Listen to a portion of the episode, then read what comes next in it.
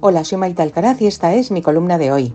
María Ángeles Sánchez Conde, teniente fiscal del Supremo, es otra Sánchez que llega a nuestras vidas, y me temo que no defraudará a su jefe inmediato, Álvaro García Ortiz, ni al remoto, aquel Sánchez que dejó muy claro de quién dependía que ella siga en su puesto, que Ortiz cobre todos los meses y hasta el sun sun corda si se pone chulito.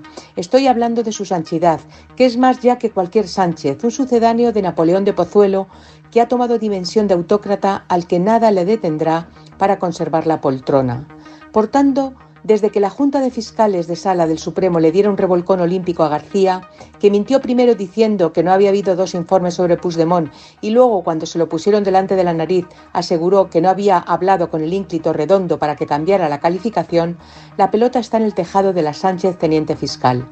Esta Sánchez es tan amiga de García que le amadrinó cuando García tomó los hábitos de fiscal general sin reunir los requisitos de idoneidad exigidos por la ley.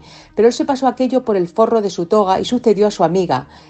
esta apellidada Delgado, a quien enchufó en una fiscalía de nuevo cuño, de memoria democrática se llama, cuya designación fue calificada como desviación de poder por parte del Tribunal Supremo.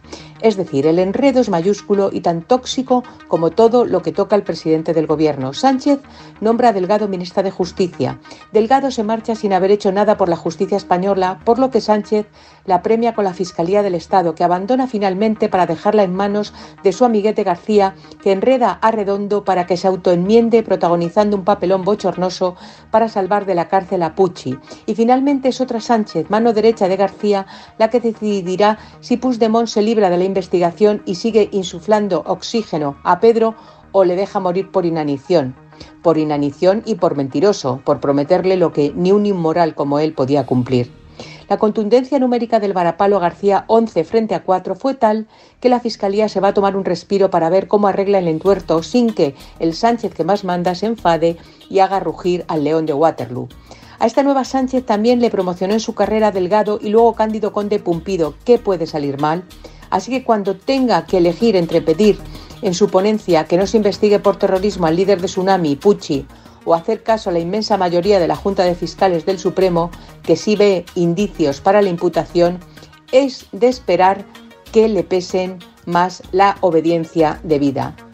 Ojalá que no, y esta Sánchez demuestre, como su brillante currículum indica, que no todos los Sánchez del régimen se venden por un verano más en la mareta.